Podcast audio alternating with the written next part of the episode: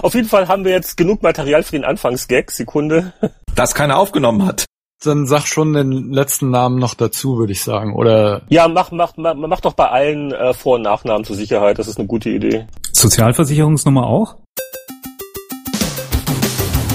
Herzlich willkommen zum Spieleveteranen-Podcast, einem Gemeinschaftsprojekt von Boris Schneider-Jone, Heinrich Lehnhardt, Jörg Langer, Winfried Forster und Anatol Locker. Herzlich willkommen zu einer neuen Ausgabe des Spieleveteranen-Podcasts. Wir haben den 39. Spieleveteranen-Podcast und wieder ein volles Mumble. Und zwar fange ich jetzt mal an mit dem lieben Kollegen Boris Schneider-Jone. Hallo, schönen guten Tag. Knapp gefolgt mit dem Buchstaben C von Chris Hülsbeck. Hallihallo. Natürlich im fernen Kanada Heinrich Lehnhardt. Holla die ho, wie wir sagen. Dann haben wir Jörg Langer, nicht weit in München entfernt. Einen schönen guten Abend auch von mir. Und weit, weit weg am Ammersee Winnie Forster. Servus. Ich wollte gerade sagen, in der Abteilung die ersten werden die letzten sein beim Alphabet Anatol locker. Moin. Was haben wir denn heute alles Hübsches auf dem Zettel? Ähm, Ich würde gern anfangen mit einer aktuellen lustigen Kurzmeldung. Und zwar hat Bethesda bekannt gegeben, dass ein interessanter neuer Patch für das allseits beliebte Rollenspiel Elder Scrolls Skyrim im Anmarsch ist. Das wird neben einigen äh, dringend erforderlichen Interface-Verbesserungen wie Sortierfunktionalität im äh, stets überfüllten Inventar äh, wird es äh, Microsoft Xbox 360 Besitzer mit einer sensationellen Innovation erfreuen. Wer ein Kinect hat, äh, der darf äh, 200 Sprachkommandos ähm, vor sich hin brüllen. Äh, insbesondere die äh, allseits beliebten äh, Dragon Shouts, diese Drachen, äh, magischen Drachenkampfschreie, wie immer die im Deutschen heißen, dürften für äh, viel ähm, äh, Stimmung sorgen und sicher die ähm, Freude bei den Nachbarn nach 22 Uhr äh, an euren Spielglück äh, steigern. Äh, äh, Fußrodar ist jetzt auch urheberrechtlich geschützt und äh, wer von euch hat denn das Verlangen, seine, seine Drachenschauts ins Kinect zu brüllen? Ich halte das grundsätzlich mal für eine gute Idee beim Spiel, das sehr befehlslastig ist und ein Joypad hat nur so und so viele Knöpfe, ein bisschen was mit Sprache zu machen, was nicht zeitkritisch ist, äh, finde ich wunderbar, ist doch perfekt. Macht es nicht Peter Molyneux mit dem neuesten Spiel auch? Gute Frage. Nächste Frage. Ich habe Peter ein wenig aus den Augen verloren und äh, er hat auch schon viel versprochen in seiner langen Geschichte, was man so machen könnte. Ich, ich frage mich halt bei den Drachenschreien, äh, ist da nicht eine gewisse Gefahr, dass man was falsch ausspricht? Ich meine, das sind ja alles nur, nur irgendwelche Fantasiesilben, keine richtigen Wörter. Und dann kommen noch die ganzen Dialekte dazu. Da freue ich mich jetzt schon auf den Praxistest. Also ich weiß auch nicht, wie das mit den Shouts funktionieren soll, aber was ganz gut klappen könnte, also zum Beispiel kann man wohl Quick Save rufen und dann wird Quick gesaved. Zwar nicht im Kampf, das ist ja verboten, aber äh, ansonsten geht das schon. Und ich weiß nicht, so genau weiß jetzt nicht, was sie da planen, aber wenn es möglich wäre, dadurch äh, sich die Waffen gerade auf der Xbox äh, schneller in die Hand zu legen als mit dem bisherigen System, dann wäre das echt eine Spielerleichterung. vor allem, wenn es ins Inventar geht, weil das ist wirklich eine, eine Interface-Katastrophe. Also ähm, da finde ich fände ich sehr sinnvoll, irgendwie so ein Auto aufräumen. Teil oder zwischen verschiedenen Waffenkonfigurationen hin und her schalten und sowas. Weil da bist du ja nur am Hin und Her scrollen. Also ist äh, Skyrim eher dann ein Grund, sich ein Kinect anzuschaffen als äh, Star Wars Kinect? Wir sind noch nicht bei Was haben wir gespielt, Heinrich? Fußrodar, genau. Ähm, bin ich, wenn ich jetzt ein Anwalt bin und das rechtlich geschützt ist, ähm, könnte ich dich jetzt äh, auf Unterlassung verklagen und krieg dafür Anwalt Abmahngebühren? Also ich, äh, ich, ich glaube nicht, wir dürfen jetzt aber kein T-Shirt verkaufen, wo Fussrodar draufsteht, denn das ist also kein Witz. Das hat Bethesda wirklich äh, jetzt als Markenzeichen schützen lassen im Zusammenhang mit allen möglichen kommerziellen Anwendungen. Also ich glaube, die Silbe an sich, also Fuß, also die, die, die Fußpfleger in Deutschland müssen sich keine Sorgen machen zum Beispiel. Ähm, äh, aber Fußrodar äh, kann man jetzt nicht so ohne weiteres hernehmen, um, um da jetzt, keine Ahnung, als, als Spielename oder sowas. Das geht nicht mehr. Also da hat. Eine eingetragene Handelsmarke. Das heißt, ich darf Genau. damit nicht, nichts machen. Aber für den Privatgebrauch bleibt's. Aber der Name ist doch jetzt nicht doofer als der von dem hier von Notch, das neue Weltraumspiel. Wie heißt das? 10xc0 oder so ähnlich? Oh, Boris, ich warte ja äh, seit Tagen drauf, dass ich mal jemanden finde, der ausreichend mathematisch intelligent ist, dass er mir diesen Titel erklären kann, weil also das äh, mit, äh, mit dem mit dem das X ist ja wohl als Multiplikator gedacht, aber das Hoch C habe ich nicht ganz verstanden. C ist Lichtgeschwindigkeit wahrscheinlich, aber hochgestellt habe ich das auch noch nie gesehen. Also wie ich es verstanden habe, geht es darum, dass irgendwie der Spieler im Tiefschlaf eine äh, bestimmte Jahresanzahl schlafen wollte, dummerweise aber irgendwie eine Fehleingabe äh, ihn da eine Zehnerpotenz länger schlafen lässt. Also sprich, man kommt in einer fernen, fernen, fernen, fernen, fernen, fernen Zukunft wacht man wieder auf ähm, und dann beginnt das Spiel. Und das soll wohl dieser Name verdeutlichen. Minecraft war handlicher.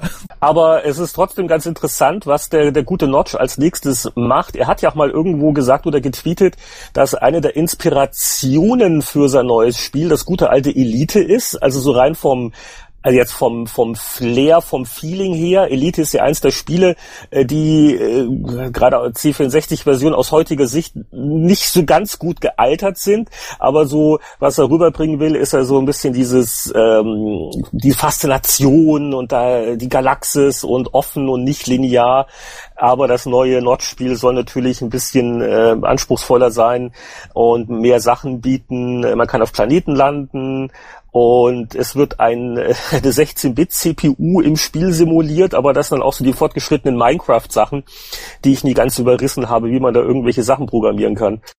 Aber wenigstens hat er sich davon verabschiedet, äh, was Front Frontier falsch gemacht hat, nämlich zu versuchen, eine echte Physik mit reinzubringen. Ich glaube, das hatte er für zwei, drei Tage angekündigt und dann aber da doch einen Rückzieher gemacht. Diese, diese äh, physikalisch korrekte Vakuum-Schub-Gegenschub-Art der Steuerung, ne? Richtig. Ja, das, das, das habe ich auch nie überrissen. Was ja die komplette Katastrophe war, was ja dazu führte, dass man auf Gegner äh, zehn Minuten lang zugeflogen ist, dann konnte man eine Sekunde lang Lasersalven austauschen bei Frontier und dann flog man wieder unendlich weit voneinander weg. Also das hatte echt nicht funktioniert. Und heute beschweren sich die Leute, dass Shooter nicht realistisch seien. Ja, dann haben wir noch eine äh, relativ aktuelle Meldung, die ist jetzt nicht ganz so lustig. Äh, da kann vielleicht Winnie uns ein bisschen äh, hier das Stichwort geben. Ja, Jack Tramer ist gestorben und es interessiert, hat natürlich zumindest alle ehemaligen Commodore-Besitzer interessiert und dann auch, auch die Atari ST-Fans. Weil Jack Tramer, weil der Gründer von Commodore, gilt in gewisser Weise zumindest als kommerzieller Vater des C64. Danach ist er gegangen worden bei Commodore, hat Atari übernommen, also alles außer die Automatenabteilung von Atari, ich glaube so 83 oder 84 war, dann den Atari ST vermarktet. Also durchaus eine umstrittene Person, viele Freunde hat er glaube ich nicht gehabt am Ende in der amerikanischen Industrie, aber man hat jetzt eine Reaktion von den Leuten, also auch von den deutschen Fans schon gemerkt, dass, dass es ein Name war, den, den viele deutsche Spieler und User durchaus angenehm in Erinnerung hatten. Aber ähm, Tramier selbst oder sein, der ganze Clan muss sich vor allem in der amerikanischen Industrie schon ziemlich unmöglich gemacht haben. Auch ein Grund, wieso der Atari ST ja gar nicht in Amerika, also äh, katastrophal schlecht gelaufen. Insbesondere der Handel hat ihn gehasst in Amerika. Also sowohl die späteren Commodore-Sachen als auch ähm, die ganzen Atari ST-Geschichten waren in Amerika sehr super Flops. Ich glaube, das war ein super harter Verhandler, wenn ich das richtig in, äh, in deinem Buch gelesen habe, Winnie, also in dem äh, C64-Buch. Volkscomputer. Wir können ja unauffällig auch mal einen Hinweis machen, dass äh, Winnie da äh, just kürzlich ein äh, Werk über äh, die Firma Commodore rausgegeben hat, wo viele Zeitzeugen interviewt worden sind. Ne? Also ja nicht von mir geschrieben, sondern von einem Kanadier, Brian Beckner. Und wir haben das hier in Deutschland eben lokalisiert, ein bisschen überarbeitet, ein paar Sachen ergänzt. Und klar, Jack Tramier, ich meine, das kam jetzt nicht nur in dem Buch raus, sondern es war eigentlich auch in soweit ich mich erinnere, in den 80er oder 90er Jahren eigentlich relativ klar, dass der super hart verhandelt hat. Und vor allem, als sich den ganzen, die ganzen amerikanischen Handel, mit dem hat er sich verdorben, das waren teilweise Produktversprechungen, die er nicht eingehalten hat, heutzutage nicht so unüblich. Aber gerade in der Zeit, wo ja viele Homecomputer gegeneinander gekämpft haben, muss es schon ziemlich katastrophal gewesen sein, was da teilweise in Amerika ablief. Wobei das aber nicht ein spezielles Problem war von Commodore, sondern eben auch Atari, habe ich ja vorhin genannt. Damals der große Gegner war ja Atari auch auf dem Heimcomputermarkt. Ähm, da ging es runter und drüber. Und der Trailman hat sich da schon gut durchgesetzt. Also er war nach außen sicherlich super hart, also was den Handel angeht, seine Marketingpartner, als auch nach innen. Also die Ingenieure haben ihn nicht gemocht. Auf der anderen Seite haben sie bis zuletzt für ihn eigentlich gearbeitet. Also wir sind sehr umstritten. Ja, ich denke mir halt, er hat auch eine ganz andere Biografie als die üblichen, sagen wir mal jetzt als ein Steve Jobs. Ähm, der war ja ein, ein, Auschwitz-Überlebender, war einige Monate dort, dann war er Zwangsarbeiter in Hamburg, dann ist er in, äh, nach Amerika rüber, hat dort ähm, ist dort zur Army gegangen, hat dort längere Zeit gedient und äh, hat dann angefangen mit seinem, seinem ähm, Schreibmaschinenladen und Schreibmaschinen zu reparieren.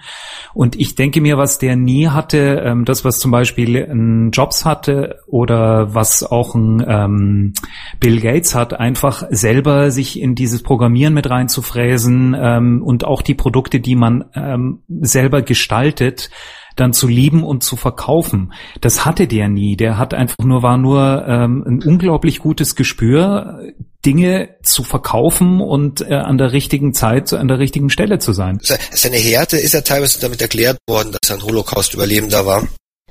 Ähm, aber er war ein, ein, genialer Verkäufer auf jeden Fall und er ist sicherlich einer von den Personen gewesen, die den ganzen Heimcomputermarkt mit aufgebaut haben. Was man nicht vergessen sollte, er hat ja nicht nur einen von vielen Heimcomputern gemacht, sondern ähm, auch Preisbarrieren durchbrochen. Hat ihm auch nicht nur Freude, äh, Freunde gemacht in der Industrie oder den Kunden schon, in der Industrie aber nicht. Aber ich glaube, es war ja auch der erste Rechner unter 100 Dollar oder sowas, den er auf den Markt gebracht hat. VC20, die 64 waren schon verdammt wichtige Maschinen. Und ähm, mit dem Konzept kam sicherlich Jack Tramier als erster auf den Markt. Die haben Sachen interessiert wie billig produzieren, zu einem billigen Markt, äh, zum billigen Preis auf den Markt bringen. Und ich glaube, er hat auch den Spruch geprägt, eben Computer für die Massen möchte er machen. Also LEPCs haben ihn auch interessiert. Davor hat der Commodore die PET-Serie gemacht, die war ja eher bürolastig. Und das muss man ihm zum Beispiel zugute halten, dass er gegen seine genialen Ingenieure, die er hatte, eigentlich einen, einen Low-End-Computer durchgesetzt hat. Das hat die Macher der PET-Serie, die eigentlich PCs waren, nicht besonders gefreut. Und er hat dann durchaus einfach eine zweite Garnitur an Ingenieuren einfach bevorzugt und gemeint, macht mal Leute. Und die durften dann solche so Geschichten wie den VC20 und C64 tatsächlich von der Konzeption bis zur Marktreife für Commodore ähm, durchziehen. Und das ist sicherlich etwas gewesen, wo er einen sehr, sehr guten Riecher hatte. Wir hatten ja eingangs äh, vor der Aufnahme eine kurze Diskussion schon gehabt, in welchem Ausmaße ist jetzt Jack äh, äh, Tramil oder Tramil, die wir wissen immer noch nicht genau, wie er ausgesprochen wird, Entschuldigung, äh, inwieweit ist er jetzt wirklich der Vater des C64, weil er hat natürlich das Ding nicht selbst gelötet, aber äh, was Winnie eben schon sagte, war wichtig, äh, er war natürlich als Chef der Firma äh, ganz maßgeblich äh, daran beteiligt, dass es den Computer überhaupt gab oder vor allen Dingen auch den, den VC20 vorher, äh, weil er da explizit seine Leute hat machen lassen und äh, Budgets gegeben hat oder äh, ich glaube, die äh, vom, vom, vom, vom Marketing ferngehalten hat, dass die die Leute in Ruhe machen lassen. Ne? Also wie gesagt, es gab da ja durchaus Ingenieure bei ihm in der Firma, die gemeint haben, nee, die wollen keinen quasi keinen Kinder- oder Babycomputer machen, sondern sie wollen äh, den PC erfinden und den vorantreiben. Sie wollen aus der Pet-Serie quasi eine wirkliche Profiserie machen, eine High-End-Serie. Und das hat den Tremor eigentlich alles nicht so interessiert, sondern das, was man ihm zugutehalten muss, äh, ist, dass er gesehen hat, es muss ein billiger Computer her, ein Computer für die Massen her. Und da auf jeden Fall äh, war er anderen Leuten voraus. Ähm, Jobs, Gates, solchen Leuten. Definitiv. Andererseits hat er, wenn ich das Buch damals richtig gelesen habe, äh, aber so wie ich die Geschichte auch kenne, äh, ja durchaus mehrere Teams gegeneinander spielen lassen. Dass der C64 als solcher erschienen ist, liegt im Wesentlichen daran, es gab ja zu Anfang des Jahres mehrere Geschichten, jetzt ist der C64 Geburtstag oder sowas, weil er halt auf dieser einen CES äh, äh, vorgestellt wurde damals, äh, 82. Der Haken ist, das war halt irgend so ein Prototyp hinten und die hatten noch ein anderes Gerät auch dabei, aber die Einkommen Zukäufer von anderen, von, von Handelsketten fanden den C64 besser, das Versprechen daraufhin. Und daraufhin wurde der produziert und nicht der andere. Das hieß, glaube ich, Max oder so ähnlich, was ein anderes Gerät gewesen wäre. Ja, gut, Max, Max Machine ist ja eine Verwandte, aber generell das, was Boris stimmt schon, äh, es liefen mehrere Entwicklungen, aber das meine ich ja auch, dass der Tremere schon erkannt hat, dass er auf den Markt gehört hat ähm, und schon erkannt hat, dass der C64 das richtige Konzept ist. Das war damals durchaus nicht so einfach. Wie gesagt, es sind äh, Anfang der 80er Jahre massenweise Computerkonzepte entstanden. Und da aber genau den richtigen auszuwählen, aus, wie Boris richtig sagte, aus, auch Commodore hatte mehrere Projekte, quasi einige zu axen, also quasi einige Projekte quasi zu killen und zu sagen, äh, zum C64 zu sagen, go, war absolut die richtige Entscheidung. Und das war schon irgendwo mutig, weil er eben auch, sein Chefingenieur zum Beispiel war dagegen. Der hätte lieber ähm, eben einen, einen Superpad gehabt. Aber eins würde ich dann noch, noch mal erwähnen, um von C64 kurz wegzugehen, nochmal zum Atari ST. Ähm, die, die Geschichte stimmt auch. Es wird immer gefragt, stimmt sie oder stimmt sie nicht? Sie stimmt tatsächlich. Das berühmte TOS, also das Betriebssystem im Atari ST ist nach ihm benannt. Das ist das Tramiel Operating System und er ist damit, glaube ich, der einzige Mensch, nach dem ein Betriebssystem benannt ist. Oh, äh, das ist ja umstritten, ob das wirklich Tramier Operating System heißt. Also ich glaube ähm, bis heute nicht ganz geklärt. Also ich war äh, in den ähm, äh, in den Atari Labors, ich war bei den Atari Entwicklern damals, äh, als äh, dritte Version von TOS und so weiter gemacht wurde. Die haben mir damals die Geschichte auch bestätigt. Das heißt wirklich deswegen so. Dann gibt's aber glaube ich noch e-, eine Fußnote und zwar äh, in der Zeit nach seinem Commodore-Abgang und bevor er Atari übernommen hat, hatte er ja eine Firma gegründet und die hieß äh, Tremel, also äh, leicht anders geschrieben als sein Nachname, äh, ähm, wie auch immer. Und äh, vielleicht kommt das T ja daher, also vom Firmennamen, nicht vom persönlichen Nachnamen. Na, vielleicht noch eine andere Fußnote, um noch einen, einen Flop aufzuzählen. Der Grund, wieso der Amiga zum Beispiel nicht bei Atari von, von Atari ähm, produziert vermarktet worden ist, sondern vom Erzkonkurrenten Commodore, ist Tramiel schuld, weil er damals die Entwickler der, der Firma, die auch Amiga hieß, also Leute wie, wie ähm, Mikal und Jay Miner, waren ja sehr geniale Hardwareentwickler ähm, wirklich vertrieben hat. Also er hat die erpresst, immer weiter den, den quasi den, den Strick zugedreht um die Leute, so dass die geflohen sind vor ihm von Atari zu Modore. Grundsätzlich war Amiga eine Firma, die eigentlich für Atari gearbeitet hat, aber in dem Moment, wo der Tramier bei Atari saß, äh, wollten die Leute einfach nicht mehr. Das ist auch, also Tramier ist sicherlich der Grund, wieso der Amiga ein Commodore-Computer geworden ist und kein Atari-Computer. Ja, das ist schon äh, ganz faszinierend, wenn man sich das durchdenkt, so wie, wie wären gewisse Dinge passiert äh, ohne Jack Tramiel. Äh, wir verlassen jetzt diesen Bereich unseres News-Spektrums und äh, steuern auf ein aktuelles Thema zu, das also eine immer ergiebigere Newsquelle wird für Retro-Themen. Ja, es ist mal wieder Kickstarter. Ähm, die, über diese Crowdsourcing-Plattform haben wir schon gesprochen, denn da hat ja Tim Schäfer äh, 3,3 Millionen für ein neues Adventure gesammelt. Und äh, der Brian Fargo ist also auch schon im siebenstelligen Bereich äh, und über Plan mit dem Geld, das er für Wasteland 2 sammelt. Und ähm, weil da jetzt mehr reinkommt, als er eigentlich unbedingt gebraucht hätte, wird das auch gerade ein bisschen aufgestockt. Da machen jetzt also auch ein paar Leute von Obsidian mit. Also allein die Obsidian-Nachricht hat mich schon ziemlich elektrisiert, weil Obsidian ja auch bei Fallout New Vegas ähm, das Ding entwickelt hat und das ist ja nach wie vor eines meiner Lieblingsspiele. Also ich freue mich schon richtig drauf. Und es kommt jetzt noch besser. Also äh, vor allen Dingen die ganzen äh, alten Adventure-Fuzis, die kommen jetzt aus den Höhlen.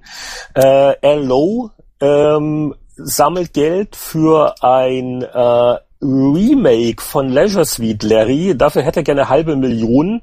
Mal gucken, ob er da hinkommt. Also ähm, ich gucke mir gerade an, er ist so bei knapp 300.000 Dollar. Da weiß ich nicht, wie seht ihr das? Also äh, ein, ein neues LO Larry Spiel, da würde ich eher mal so 15 Dollar vorfinanzieren, als jetzt das fünfte Remake vom, vom ersten Larry. Das kennt doch jetzt jeder, oder?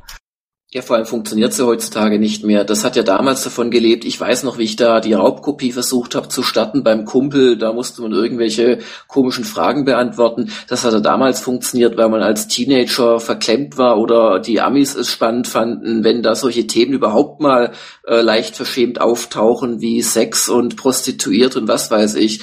Aber das holt doch heute wirklich niemanden mehr hinterm Ofen vor. Also ich höre mit Überraschung, dass da schon 300.000 äh, äh, Dollar zusammengekommen sind. Das hätte ich, hätte ich nie gedacht. Ja, ich fand L.O. eigentlich immer einen sehr, sehr guten Autoren. Also ich gebe dir recht, ein Remake äh, würde ich auch nicht sehen wollen. Das finde ich jetzt weniger spannend. Ich glaube, sie haben auch irgendjemand anderes hat sich das ausgedacht und ist auf L.O. zugegangen. Spannender fände ich es wirklich, wenn er was Neues machen würde.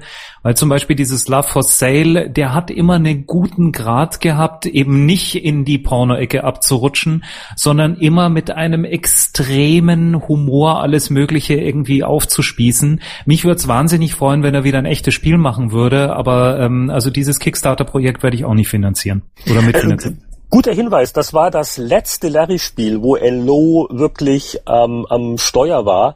Das war das Love for Sale, hatte, glaube ich, einen anderen deutschen Titel und äh, das war gar nicht schlecht. Das habe ich also wirklich noch gut in Erinnerung. Das war also wirklich durchaus witzig und das Anatol gesagt hat. Also Elo als äh, Hauptschreiber, äh, Texter, ähm, da wäre ein neues Spiel sicher sehr interessant. Neue Spiele hat hingegen Jane Chanson im Visier und ähm, wer sich jetzt fragt, wer zum Geier ist Jane Chanson, das ist auch eine von den äh, alten äh, Sierra-Damen, Herren, äh, äh Dame, Elo ist ein Herr, sie ist eine Dame, okay, die Überleitung mache ich nochmal.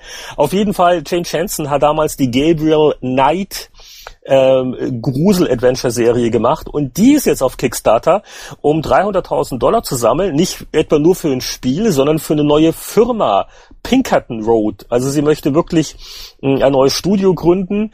Ähm, das operiert dann von ihrem äh, Bauernhof irgendwo in Pennsylvania aus. Ist sicher relativ kostengünstig, was die Mieten angeht.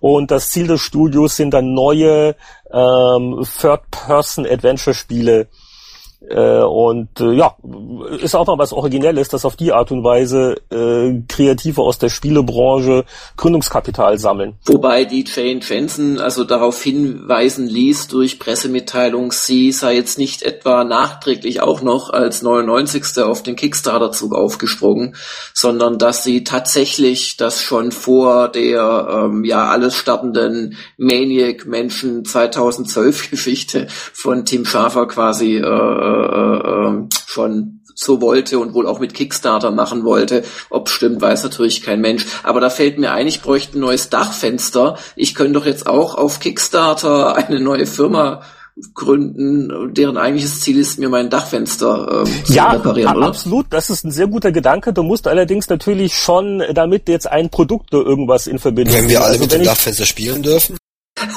ich mache ich mach täglich Fotos davon. Ich fotografiere den Himmel dadurch oder so. Nee. Du könntest also, eine Webcam aufstellen und täglich äh, ausdrucken und an die Leute sch äh, Bilder schicken.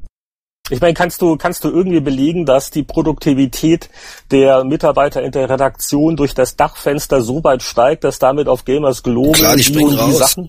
Es ist das erste Fenster. Nein, leider nicht. Ich denke nochmal über die Idee nach. Vielleicht wird's auch ein neuer Keller oder so. Aber ich glaube, wir haben de, de facto haben wir jemand, der ähm, hier in unseren Reihen ist, der was mit Kickstarter gerade an der Backe hat. Ja, allerdings äh, muss ich natürlich sagen, jetzt nach dem ganzen, nach der ganzen Negativität wegen Kickstarter-Projekten, die alle nichts taugen, bin ich ja schon fast äh, beschämt zu erzählen, das dass ich auch negativ. sowas vorhabe. Nein. Wir, wir frotzeln nur, das ist aber immer liebevoll gemeint. Ja, also ich habe auch bei Tim Schäfer mitgemacht, ähm, aber die Idee für mein aktuelles Projekt, was ich auch über Kickstarter finanzieren möchte, ist mir auch nicht erst da gekommen, sondern schon im letzten Jahr, äh, da mir schwante, dass die, äh, dass das 20-jährige Jubiläum des Turrican Soundtracks ansteht. Und äh, es ist ja so gewesen, dass bei der CD damals äh, lange nicht alle Stücke drauf waren, sondern nur eine Auswahl. Und ich über die Jahre immer mal wieder Anfragen bekommen habe, ob ich mal nicht noch einen zweiten Turrican Soundtrack machen will oder so. Und ich dann immer mir überlegen musste, oh, wie könnte ich denn sowas überhaupt mal auf die Beine stellen? Weil es ist halt schon auch verdammt viel Arbeit. Ähm, und dann habe ich letztes Jahr im Oktober äh, mitbekommen, dass ein Bekannter von mir ein Album auf Kickstarter erfolgreich ähm, finanziert bekommen hat. Und da habe ich auch diese Idee kam, kam mir dann, das äh, vielleicht auf diese Art zu probieren. Und äh, was ist jetzt dein Kickstarter-Projekt konkret? Was, was genau machst du und wie viel, wie viel Kleingeld brauchst du dafür? Genau, also die Kampagne ist für die Turrican Soundtrack Anthology, äh, was ähm, ein drei oder mehr CD-Set äh, werden soll mit nahezu allen Musikstücken aus den Turrican-Spielen. Da sind dann so Sachen dabei äh, wie der Turrican 2 Titel in voller Länge, Concerto for uh, Laser and Enemies, Metal Stars, Hall of Heroes und die ganzen Credits-Musiken. Äh, da gab's ja vorher mal diesen ähm, dieses Medley, aber die gab's noch nie in, in, in ihrer eigenen Form. Und das Ganze soll ein edel aufgemachtes Limited Edition Boxset werden mit neuer Grafik und einem schönen Booklet. Äh, dann gibt's noch Bonusversionen mit echtem Orchester aufgenommen. Ähm, und das ist wieder das Orchester, was auch das Symphonic Shades äh, Konzert und Album gemacht hat, nämlich der das äh, WDR Rundfunkorchester. Und ähm, da ist auch wieder der Thomas Böker übernimmt da die Leitung, der auch schon diese ganzen Spielekonzerte macht. Ähm, und es gibt auch ein Konzert im November, äh, auch mit Spielemusik. Da werden auch einige der Titel von Turrican gespielt. Äh, das Konzert ist nicht abhängig von meiner Kickstarter-Kampagne, sondern es findet in jedem Fall statt. Und ähm, ja, da, das ganze Ding wird ziemlich teuer. Drei CDs, viele, viele Musikstücke. Ähm, ich habe es mir durchgerechnet. Ich brauche dafür mindestens sechs Monate und muss natürlich von irgendwas leben. Das wird ein Vollzeitjob. Äh, und deswegen habe ich das Budget ausgerechnet. Das müsste ungefähr bei 75.000 Dollar liegen. Ähm, und äh, das bedeutet im Prinzip, dass man irgendwie 1500 Fans gewinnen müsste, die mindestens das Boxset vorbestellen ähm, für umgerechnet 38 Euro und äh, sich da an der Kampagne beteiligen, um das möglich zu machen. Und Chris, ähm, Chris, das Spannende ist ja? ja natürlich immer, was gibt es, was ist die Höchstgrenze und was kriegt man da alles dafür?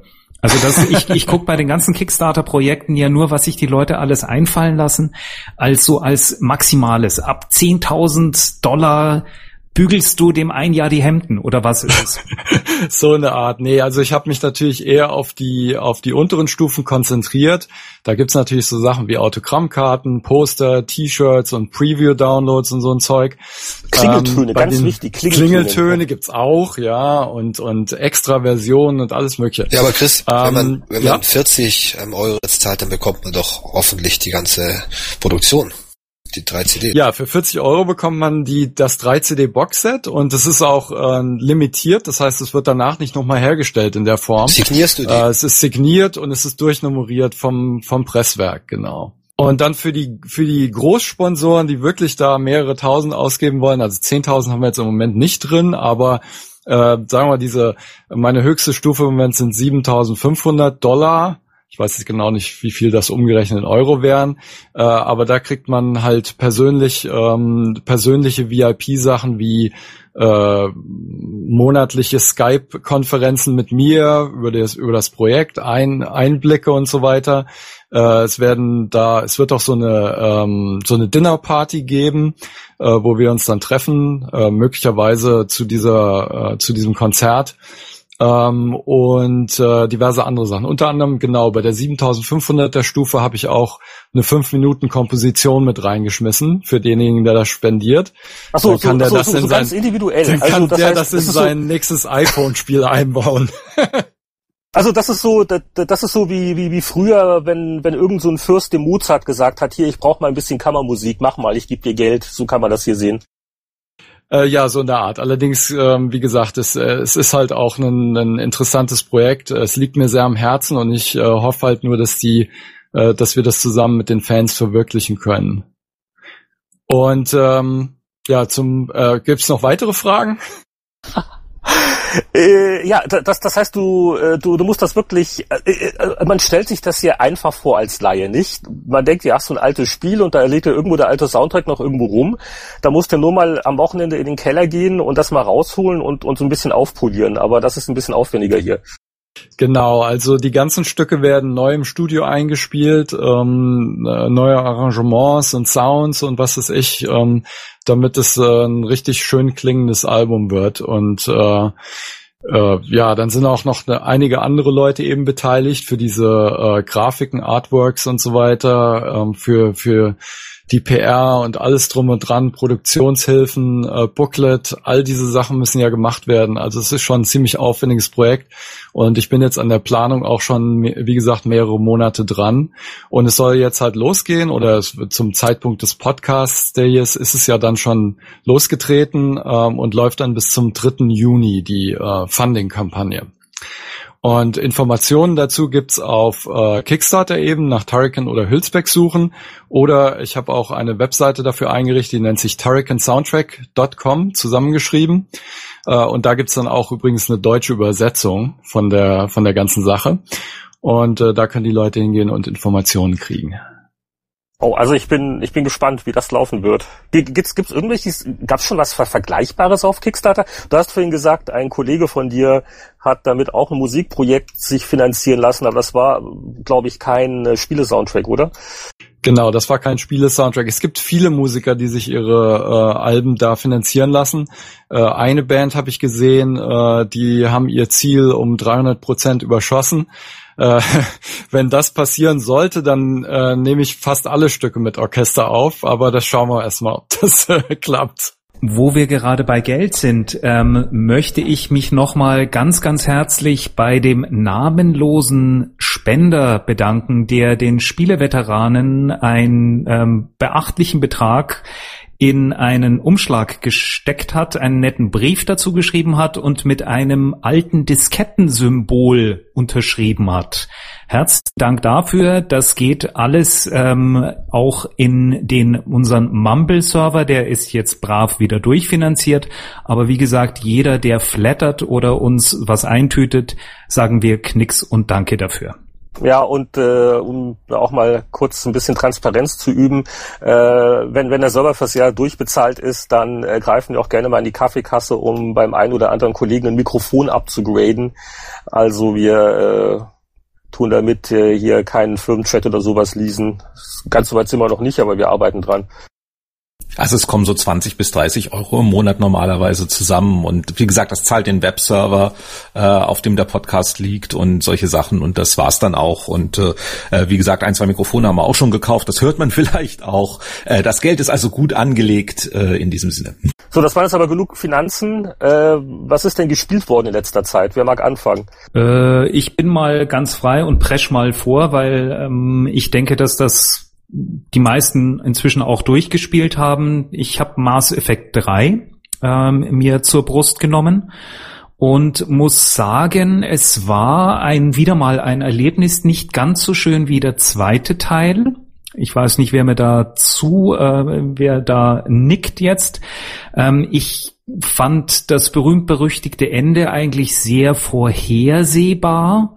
Ähm, aber ich bin natürlich auch so ein bisschen, hm, du hast 100 Stunden lang mit einem Charakter verbracht und dann ist das Ende schon hm, relativ eindimensional, fand ich. Aber wie gesagt, unterm Strich schöne Story. Ähm, es ist mir nicht rollenspielmäßig genug gewesen, also auch wenn ich es auf Rollenspieleinstellung gespielt habe. Ähm, was ich großartig fand, war die Story. Die ähm, war wirklich sehr ausgefinkelt. Und was ich ganz schön fand, da sind mir die Charaktere im Kopf geblieben. Äh, es gibt ganz wenige Serien, bei denen das auch so ist, also Ultima angefangen oder ähm, vielleicht gerade auch noch Halo, wobei das dann auch schon ein bisschen wirr wird, gerade so zum Schluss aber ähm, war ein schönes Spiel. Die letzten zwei Stunden sind sehr anstrengend, weil die ähm, Kollegen beschlossen haben, dann nochmal richtig auf die Kacke zu hauen und die Kamera eigentlich nur noch am Wackeln ist und du auch nicht mehr ballern kannst, weil du nichts mehr siehst. Und zum Schluss bleiben schon einige Fragen offen, aber nun gut, Wer hat sonst noch durchgespielt? Ich bin äh, zu einem Punkt gekommen, wo ich die letzte Mission starten kann, wo man ja auch gewarnt wird. Also von nun an gibt's kein Zurück. Und diese Warnung hat mich erfolgreich abgeschreckt, weil weil ich wirklich motiviert bin, äh, Nebenmissionen noch zu machen, weil die Nebenmissionen doch äh, größtenteils erstaunlich interessant sind und jetzt bis auf ganz wenige Ausnahmen, die ein bisschen lau waren, auch gute kleine Story äh, Ereignisse haben und dann trifft man doch noch einen Charakter von einem früheren Spiel mal wieder und äh, das finde ich sehr interessant gemacht. Und habe jetzt aber auch jetzt das, äh, letzten ein, zwei Wochen äh, wegen anderer Geschichten jetzt auch nicht mehr angefasst. Also von daher bin ich noch unbeleckt, freue mich äh, aufs Ende, weil, wie Anatol schon gesagt hat, wirklich ein sehr schönes Spiel. Ähm, ganz meiner Meinung, also man kann diskutieren, ob da der Rollenspielanteil vielleicht ein bisschen zu sehr in den Hintergrund jetzt tritt, aber alles in allem äh, sehr schöne Sache und äh, ich kann deswegen nicht wirklich mitreden bei der großen Diskussion, wo ja das Internet die letzten Wochen in Flammen stand, ob denn nun das Ende würdig ist oder nicht. Und ist auch völlig egal, weil ich fand die Diskussion nur einfach albern, dass jetzt äh, Leute meinen, sie haben das Anrecht, äh, den äh, kreativen äh, dem kreativen Team vorschreiben zu können, wie das äh, Ende einer Geschichte auszusehen hat. Also ja, da, es sind schon es sind schon einige Sachen, die einfach, ähm, sehr, wo sie sich mit der Story sehr einfach gemacht haben, muss ich sagen. Mhm. Also ich möchte jetzt nicht spoilern, uh. aber es sind viele viele lose Enden, die über die einfach freundlich drüber gebügelt wird mit einer, ähm, wie gesagt, voraussehbaren mit einem voraussehbaren Ende. Aber spiel's mal zu Ende und es gibt ja auch sehr viele unterschiedliche äh, Versionen des Endes. Ähm, aber mm, äh, ich kann jetzt zum Teil nachvollziehen, warum sich Leute aufregen, aber ich glaube, was mich sehr verwundert hat, ist, dass die Firma eingeknickt ist und gesagt hat, ja, wir überarbeiten das nochmal. Also das würde ich mir äh, eigentlich ja, nicht geben. Mal gucken. Also BioWare hat ja gesagt, sie arbeiten an einem kostenlosen Zusatzdownload, der äh, was du schon eben gesagt hast, ja anscheinend so ein bisschen offene Fragen noch beantwortet, aber es wurde auch angekündigt, dass die prinzipielle kreative Vision des Teams jetzt nicht komplett gedreht wird. Also da, da bin ich auch gespannt, wie sie das lösen wollen und äh, bedeutet jetzt auch erstmal, dass also äh, die Priorität darauf liegt und Bezahl-Downloads erstmal später kommen, aber es ist ja äh, eine durchaus kundenfreundliche Reaktion, finde ich. Ja, wobei ich auch das eher als Einknicken sehe. Also ich, ich, ich habe überhaupt nichts dagegen, wenn sich Fans beschweren und dann wird's beim nächsten Spiel besser gemacht oder klar so Sachen wie Spielbalance oder Schwierigkeit von Kämpfen oder sowas. Aber dass sie, wenn wohl auch nur in Form von Cutscene, Epilogen, sie doch im Prinzip zugeben, äh, ja, das Ende gefällt euch nicht, dann machen wir es halt noch irgendwie länger und besser. Das finde ich schon irgendwie äh, nicht so eine gute Entwicklung, weil ich möchte doch nach wie vor meine Populärkultur in Spiele oder Buch oder Filmform möchte ich gerne der Vision der Entwickler oder des Regisseurs nachhaben und nicht, dass irgendwelche Menschen, die vielleicht lautstark oder auch sehr zahlreich sind, äh, halt ihrerseits wollen, weil ich glaube nicht, dass bei sowas Kreativem in der Masse das Glück liegt. Das sollen doch schon noch eigene Leute, e-, einige wenige Leute sein, äh, mit einer Vision, wie sie die Story machen wollen.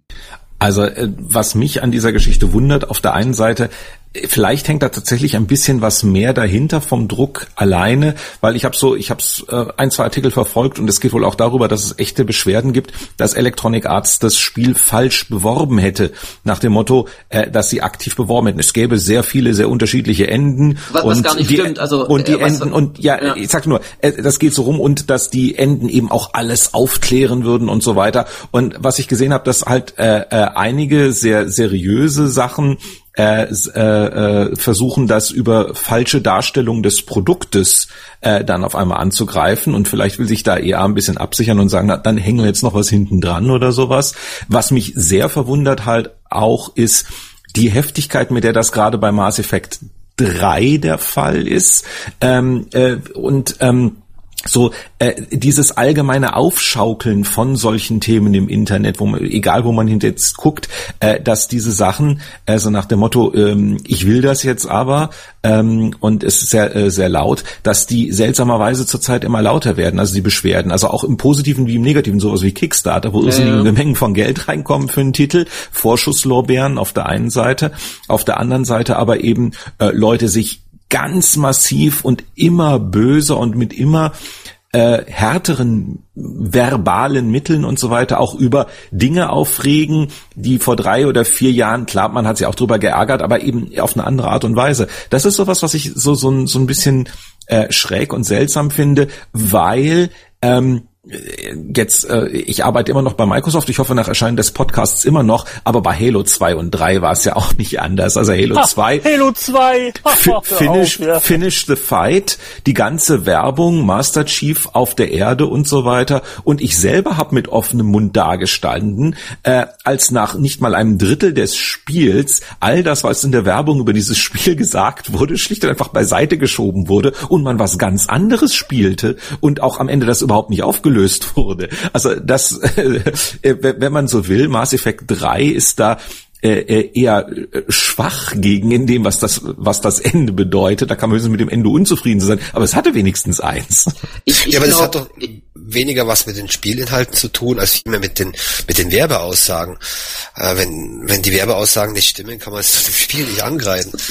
Das ist das ist perfekte äh, Einstieg, was ich sagen wollte mit der Werbeaussage. Ähm, ich glaube, BioWare hat sich so ein bisschen im eigenen Marketing-Kauderwelsch verfangen und nicht mehr bedacht, was sie sagen, was legalistisch stimmt äh, muss nicht unbedingt das sein, was bei den Fans ankommt. Also zum Beispiel die Aussage, die wurde, glaube ich, noch drei Wochen vor Release von dem Casey Hudson vom, ähm, vom Lead Designer äh, getroffen oder, oder wiederholt, dass alles, was man im Spiel macht, jede Entscheidung Auswirkungen auf das Ende habe. Das ist eine Aussage, die stimmt, denn jede halbwegs wichtige Entscheidung im Spiel hat Auswirkungen auf diesen komischen Kriegsbereitschaftsscore, der wiederum dann dafür äh, zuständig ist, ob du überhaupt so das beste Ende sehen kannst. Es gibt ja wohl doch nur drei wirklich halbwegs etwas verschiedene Enden mit ganz kleinen Variationen noch dazwischen aber egal. Auf jeden Fall, äh, ja, klar, also legalistisch hat jede Entscheidung von dir oder jede wichtige im Spiel tatsächlich Auswirkungen aufs Ende. Aber natürlich versteht ein Fan, der sich auf das Spiel freut, was komplett anderes drunter, als dass da ein blöder Score da durchsteigt. Also das ist so eine Aussage, die ist jetzt vor Gericht wahrscheinlich nicht angreifbar, aber für Fans, die sich nach insgesamt 300, 400 Stunden äh, Spielens über die Serie hinweg halt was ganz anderes drunter vorgestellt haben, ist das halt Verrat. Äh, meinst du 300, 400 Stunden? Du musst es aber mehrfach gespielt haben. Nee, ich meine haben. ja über die Serie hinweg über die Serie. Ähm, ich dachte, du, du, also ich war jetzt mit 40 Stunden irgendwie mit dabei. Mehr ist bei Mass Effect 3 nicht rauszuholen. Also ja, auch bei den anderen ja, waren habe ich jetzt gerade aus der hohen Luft gegriffen. Lass okay, es, okay, lass es insgesamt okay. 100 Stunden sein. Gut. Aber auf jeden Fall nach nach nach sehr langen Beschäftigung und gerade äh, den ersten und zweiten haben bestimmt viele mehrmals durchgespielt, weil auch damals dieses Konzept doch auch noch neuer war, dass man angeblich da ja Entscheidungen treffen kann, was ja auch nie wirklich gestimmt hat für die Mass Effect äh, äh Reihe. Das muss man ja auch Richtig. mal sehen. Äh, man hatte immer nur das Gefühl gehabt, Entscheidungen zu treffen und die haben sich ja nie langfristig ausgewirkt, bis auf das halt mal äh, der eine Charakter dann tot war. Aber die, die Handlung an sich ist ja immer, immer äh, gleich weitergelaufen und ähm, vielleicht ist da auch BioWare ein bisschen Opfer ihrer, ihres Geschicks geworden, quasi mehr zu suggerieren, als sie wirklich zu geben. Und dass sie dann am Ende halt irgendwann mal sagen wollten, das ist jetzt unser Ende äh, und dass das die Spieler dann vielleicht auch einfach nicht akzeptieren. Ich glaube, da kommt auch ein Teil des Problems her. Und ein Teil des Problems dürfte sein, äh, und da wird jetzt jeder, der das Ende nicht gut findet, wird heftig protestieren, das weit von sich weisen. Aber ich bin sicher, hätte es ein Happy End gegeben, wo die noch äh, äh eine halbe Stunde lang unter Konfetti äh, auf den, auf den, weiß was ich, zugeschritten wären und dann hätte der Shepard eine Krone aufgesetzt bekommen, dann wären zumindest einige der Protestierer auch etwas versöhnter damit gewesen. Also Auf jeden Fall, ja. Ich glaube, da gibt es viele Aspekte Fall. bei diesem Ende. Und natürlich ein paar unlogische Sachen, offene Enden hier und da. Aber ich glaube, das Ende, ich habe selbst nicht gespielt, muss ich dazu sagen, aber wir haben es wirklich auch oft diskutiert in der Gamers Global Redaktion. Mit ein, zwei anderen Leuten habe ich drüber gesprochen. Äh, ich habe eine Kolumne geschrieben in Richtung, ja, das Schlimme ist, dass sich EA hat breitschlagen lassen. Da habe ich auch viel eher kritisches Feedback bekommen von wegen, spiel halt mal das Spiel, dann weißt du, um was es überhaupt geht bei unserem Protest. Aber ich glaube, dass da wirklich sehr viel zu beigetragen hat. Aber ich bleib dabei, ich finde es nicht gut, wenn sich ein äh, Spielehersteller quasi für ein erschienenes Werk das Ende sich aufzwingen lässt, nochmal nachzubessern. Ich finde, da ist so eine feine Grenze irgendwie überschritten. Das ist aber meine ganz persönliche Meinung. Ich meine halt, das ist halt auch eine extrem populäre Serie, das darf man auch nicht vergessen. Die gleiche Mechanik, exakt die gleiche Mechanik hatten Fallout 3 mit auch mit ganz extrem unterschiedlichen Enden und da sind auch ganz viele Sachen äußerst ungereimt und darüber hat sich kein Mensch aufgereimt geregt.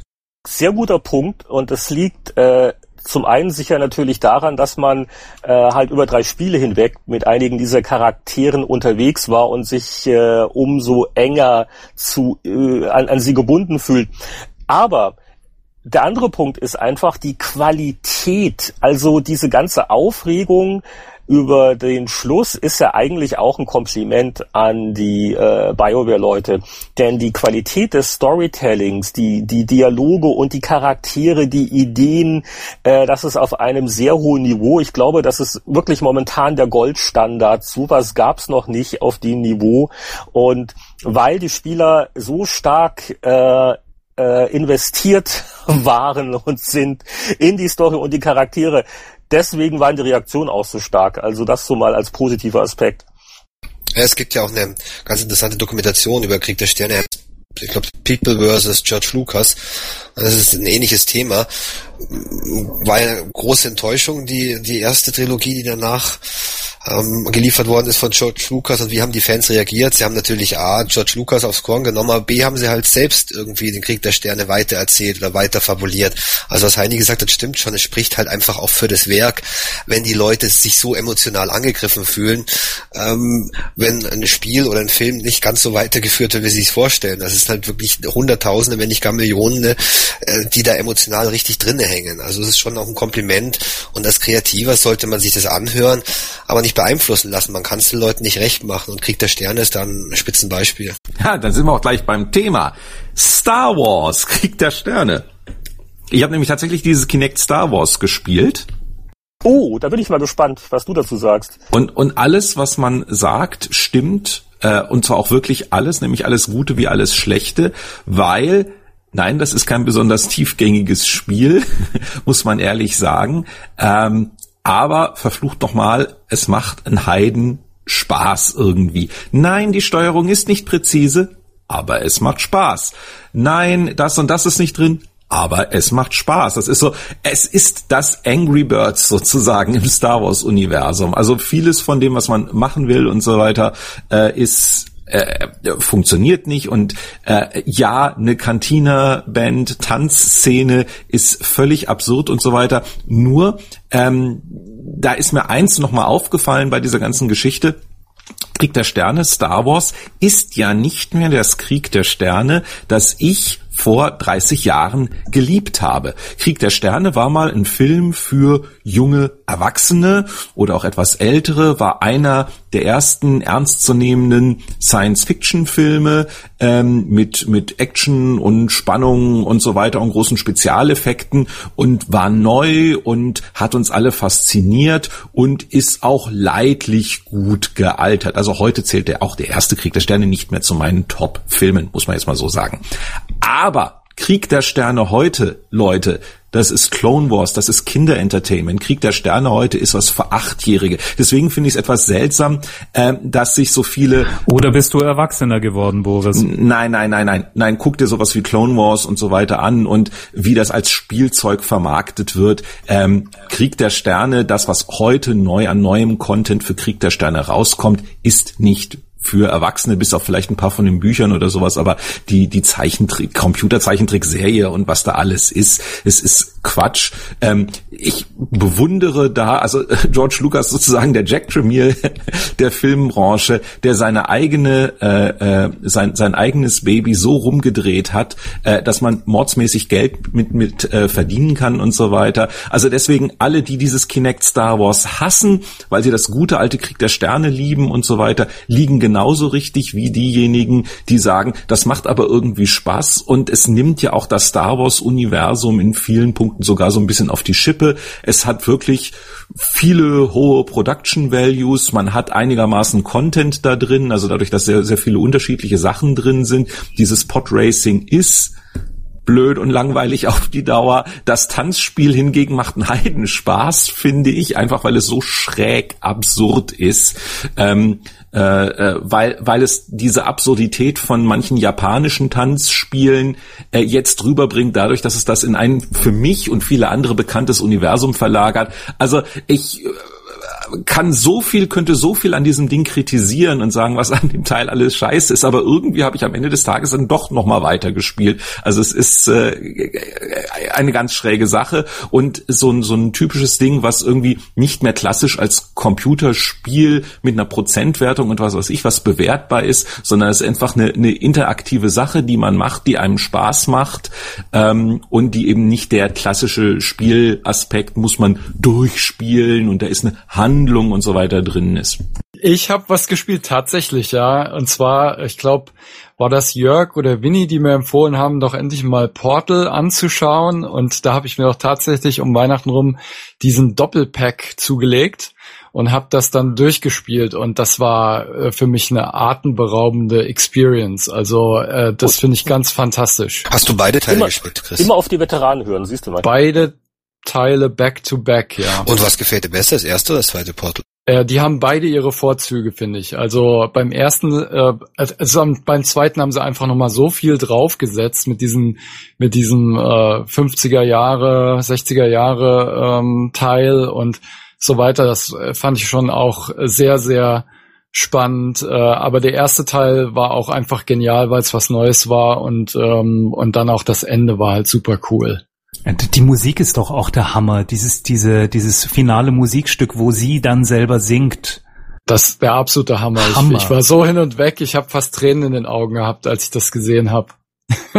Also Sounddesign vom Allerfeinsten würde mich echt interessieren, wie du diese GLaDOS-Stimme irgendwie hinbekommst. Also das ist auch noch ein Spielecharakter, der noch nicht wirklich erschlossen ist. Der Jonathan Colton, der das äh, Still Alive ähm, Lied äh, geschrieben und ähm, eingespielt hat vom Portal 1 Soundtrack, der ist übrigens im Juni in Vancouver, da habe ich Karten, falls jemand mitkommen will. Da würde es sich ja fast lohnen, mal da hochzureisen. Zahlst du einen Ach ja, Flug? du, du, du, du, du bist ja relativ nah, richtig. Ich bin ja gar nicht so weit weg, aber wenn ich dann schon in der Mitte vom, äh, wann ist das nochmal genau? Am 23. Juni, ist ein Samstag. Da bin ich dann ja hoffentlich schon in der Mitte der Produktion von der Turrican Soundtrack Anthology, aber mal schauen. Okay, ich schicke dir mal die Details. Ich mache es auch ganz kurz. Ähm, äh, wie gesagt, Mass Effect 3 ist ein bisschen auf Hold. Äh, aktuell beschäftige ich mich gerade äh, mit ein paar alten äh, C64-Sachen. Warum kann man im nächsten Podcast, glaube ich, dann etwas ausführlicher erklären. Und von den neuen Sachen habe ich äh, nur so ein paar Beta-Impressionen äh, zu bieten, also von ähm, Online-Spielen, die halt auch noch nicht fertig sind, deswegen unter starkem Vorbehalt. Ähm, ich habe mal in die ähm, World of Warcraft äh, Beta reingeguckt von der neuen Erweiterung und ich finde die Pandaren immer noch nicht wirklich gut. Aber das sind jetzt nur ein paar Stunden. Also diese, diese Panda Mönche und äh, äh, Musik wie im chinesischen Restaurant. Äh, grr, grr. Ähm, eine andere MMO-Beta, die äh, ich sehr beeindruckend fand, war die von Guild Wars 2. Das kommt ja dann auch wohl noch dieses Jahr und äh, schaut klasse aus, äh, spielerisch sehr interessant, netter Mix aus ähm, Einzelspieler und typischen MMO-Tugenden. Und äh, das schon von Guild Wars 1 bekannte System ist halt sehr aufregend, dass man ähm, Skills freischaltet, aber auch limitiert ist, wie viel Skills man hat. In die Richtung geht ja auch Diablo 3. Also da hast nicht wie jetzt bei WoW dann irgendwann so 50 verschiedene kleine Icons auf dem Bildschirm, sondern du musst dich wirklich entscheiden. Also ich habe so und so viel Hotkeys und das ist meine Auswahl an Fähigkeiten und wie konfiguriere ich das?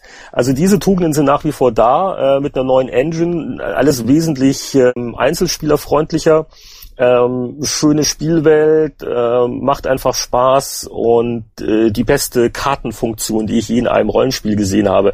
Also Guild Wars 2 war so für mich das äh, Holla Holla Ereignis der letzten Wochen. Ich kann es auch recht kurz machen. Also nach zig Resident Evil Spielen habe ich mir gedacht, mal Zeit für was anderes und habe äh, spiel momentan den neuesten Teil der Yakuza Serie von Sega. Ist halt nun auch ein Resident Evil, kann man sagen. Ähm, also Yakuza ist ja eine ein bisschen komische Art von Spiel, sieht aus wie ein Action-Adventure grafisch, hat aber nichts von Adventure, sondern ja, wie gesagt, was recht ja, ungewöhnliches. Ähm, Action, eine Mischung aus Actionspiel und Visual Novel ähm, sind die Vorgängerteile gewesen, der neueste auch, spielt grundsätzlich spielen die Yakuza Teile alle in der japanischen Großstadt, in der fiktiven. Also wer darauf zum Beispiel steht, auf, auf japanisches Ambiente, japanisches Großstadtambiente, ähm, sollte auf jeden Fall in die Yakuzas reinspielen. Und das Neueste ist halt ein knallhartes Zombie-Spiel, also hauptsächlich Geballere. In den älteren Yakuza-Spielen hat man ja mehr geboxt. Es gab auch ein Samurai-Yakuza. Und das Neue ist ein richtig, richtig schnelles Ballerspiel, wo man durch ein quasi Tokio reist. Ähm, das zur Hälfte, das wird immer mehr aufgefressen eigentlich von den, von den Zombies. Das heißt also, das, das normale die normale Großstadt, in der man einkaufen kann, sich mit Mädels treffen kann, Tischtennis spielen kann, ähm, schrumpft im Vergleich zu dem Stadtteil immer mehr, in dem die Zombies ihr Umwesen treiben. Also eigentlich die übliche Yakuza-Mischung, aber gerade wer also wer immer noch auf Zombies steht, beziehungsweise immer noch gerne Zombies beballert, ähm, sollte sich das mal holen. Ich spiele es auf der PlayStation 3, ist glaube ich auch nur auf der PlayStation erschienen und heißt Yakuza Dead Souls. Wie gesagt, macht sehr viel Spaß von der Steuerung, auf jeden Fall viel gemütlicher als die Resident Evils, aber ähm, es fehlen halt alle Adventure-Elemente, hat hm, eher ein bisschen Rollenspielsachen. Also ich habe es ja gerade angedeutet, dass man in der Großstadt alle möglichen Sachen machen kann. Also auch viel Flirten, Saufen, alles was halt so japanische Gangster machen. Yakuza ist ja quasi japanische Mafia. Aber lustig nach, also wie gesagt, ich also dachte mir eigentlich, okay, Resident Evil langt jetzt, war aber immer ein Yakuza-Fan, kleiner Schock gewesen, dass das neueste Yakuza halt wirklich auch ein äh, Zombie-Gemetzel ist. Ja, und ähm, in was etwas bisschen älteres habe ich noch reingespielt. Das macht dann wirklich tierisch süchtig, nämlich ähm, Dungeon Defenders. Das gibt's ja, glaube ich, für alle Systeme außer für Wii. Ähm, Spiele ich auch die PlayStation 3 Version. Ist, glaube ich, seit Dezember letzten Jahres. Äh, kann man sich die downloaden. Das ist eine Mischung aus Tower Defense Spiel, ähm, und Rollenspiel und ist sicherlich das Tower Defense Spiel, wo man die meisten Gegner, also die längsten Gegner ähm, Staffeln quasi abwehren muss. Also teilweise 1000 oder 2000 Gegner, die dann in den in den in die Arena reinstürmen und die man dann mit seinen zum einen mit seinen Türmen, die man gebaut hat, abwehrt, äh, zum anderen das ist das Rollenspielelement wiederum, metzelt man selbst mit und hat auch einen sehr schönen ähm, Vier-Player, ähm, ja, also Multiplayer-Level, wo maximal vier Leute mitspielen und es ist ein höllisches Gemetzel, also Dungeon Defenders ähm, gegen tausende von Monstern und man kann es kaum aufhören, also man spielt, man denkt sich immer, ein Spiel geht noch und das hat bei Dungeon Defenders durchaus ein Nachteil, weil halt die Levels immer länger werden. Am Anfang kommen 10 Gegner, dann 50 und wie angedeutet, am Schluss rumpeln dann halt mal so 1000 oder 2000 Monster in die Arena, die man abwetzen muss. Aber sehr lustig. Äh, ja, ich habe auch was gespielt diesen Monat, aber gar nicht viel, keine Angst. Also zwei, zwei Spiele im Wesentlichen und beides so Retro-Themen. Ähm, das eine war äh, ein iOS-Spiel, das schon irgendwie Ende Februar wohl erschienen ist, das aber in Wahrheit schon 1999 erschienen ist. Und zwar King of Dragon Pass. Sagt das irgendjemanden von euch noch was? was? Nö. Nö. Das ist ein ganz ungewöhnliches Spiel schon damals gewesen von einer Firma, die eigentlich sonst Datenbanken programmiert oder sowas. Infocom? Nee. und zwar A-Sharp heißen die, also ganz unbekannte Firma, also ja, wird noch nie gehört haben. Aber die verkaufen das seit vielen Jahren, beziehungsweise die alte PC-Fassung ist längst ausverkauft. Ähm, und da geht's drum, dass man quasi einen, ja, so in einer, in einer märchenhaften Fantasy-Welt so einen Nomaden oder, oder Viehzüchter und Kriegerstamm führt, aber nicht wie bei sonstigen Strategiespielen auf einer Weltkarte mit irgendwie Soldaten oder so, sondern im Wesentlichen wie ein Rollenspiel, aber auch wiederum nicht wie ein Rollenspiel wie Baldur's Gate oder so etwas, sondern wie ein Rollenspiel, wie man es früher mit Pen and Paper gespielt hat. Also man, man, man kriegt kriegt so Situationen geschildert und bestimmt dann eben, ja, die Frau ist wahnsinnig, werft sie aus dem Stamm, damit sie getötet werden kann oder aber, ja, wir beten zu unseren Göttern, um zu sehen, ob sie vielleicht eine Vision hat Monate oder aber komm, wir verheiraten sie schnell mit einem anderen Stamm. Also es gibt da irgendwie 500 solche Events, auf die man quasi einwirken kann. Aber im Hintergrund ist es wirklich ein Strategiespiel. Man hat so und so viel Vieh, man hat so und so viel Gebiet, man kann dann mit anderen KI-Clans äh, zusammen einen, einen Tribe, also eine größere äh, Einheit bilden. Es gibt Kämpfe, es gibt Quests, wo man Göttersagen nachspielen muss, nur dass die dann sich ganz anders verhalten auf einmal, wenn man sie nachspielt, als wie man es in der Anleitung oder mittlerweile auf dem iPhone äh, quasi äh, ja im, im Gerät nachlesen kann. Also ein ganz, ganz äh, ungewöhnliches Spiel, das richtig Spaß macht und wo man quasi als Charakter einen so einen Nomaden oder, oder sesshaften Kriegerstamm spielt, wo sich alles ums Vieh dreht, um, um Überfälle auf Nachbarn, um Verhandlungen, man muss Magie einsetzen, man muss äh, den Göttern Tempel bauen. Also eine ganz faszinierende Geschichte. Und eine wirklich sehr schöne Umsetzung fürs iPhone. Also es ist noch keine Universal App. Auf dem iPad hat man nur eine schönere Schrift und ansonsten relativ schlecht aufgelöste Bilder. Die Bilder selbst aber wiederum sind richtig klasse gezeichnet und machen auf dem iPhone richtig Spaß. Ähm, man hat Berater, die muss man aus seinen Adligen wählen. Jeder dieser Berater hat so eine andere Agenda. Die Heilerin wird dir einen anderen Rat zur Situation X geben als der Kämpfer oder als der was. Also eine ganz, ganz äh, faszinierende Sache, äh, die ich echt empfehlen kann Kostet für ein iPhone-Spiel relativ viel, 7,99 Euro. Ähm, ich sag den Namen nochmal, King of Dragon Pass. Ähm, wirklich faszinierendes, aber auch bockschweres Spiel. Also man muss dieses in, in Jahreszeiten und viele, viele Jahre, wo einem die Berater auch irgendwann mal wegsterben, äh, Spiel, muss man wirklich ein bisschen Zeit geben, aber ich garantiere jedem, der es noch nicht gespielt hat, der was für Strategiespiele übrig hat, ein wirklich einmaliges ähm, ungewöhnliches Erlebnis. Und dann habe ich noch eine andere Sache gespielt, schon jetzt seit ein paar Wochen, nämlich Elite, von dem hatten wir es ja auch schon heute. Ähm, und habe da mittlerweile auch einen Report auf gamersglobal.de äh, gebracht und auch ein Video. Also ich habe die C64-Fassung und die PC-Fassung gespielt und, und ohne Witz, ich habe echt nochmal Spaß gehabt an dem Teil, was wirklich dafür spricht, weil das ist ja von 1984, da kam es raus. Auf dem C64 war es, glaube ich, 85 und also ich war echt, ja, wirklich angetan nochmal, wie, wie, wie klasse das funktioniert. Und durch den Report, wo ich dann halt erst angefangen habe, damit nachzurecherchieren und was da auch der Braben äh, noch so erzählt hat und so weiter, ähm, ist mir wiederum die Dimension klar geworden. Also das, das Spiel musste auf dem BBC Micro, für das es ursprünglich eben gemacht wurde, in 22 Kilobyte RAM passen.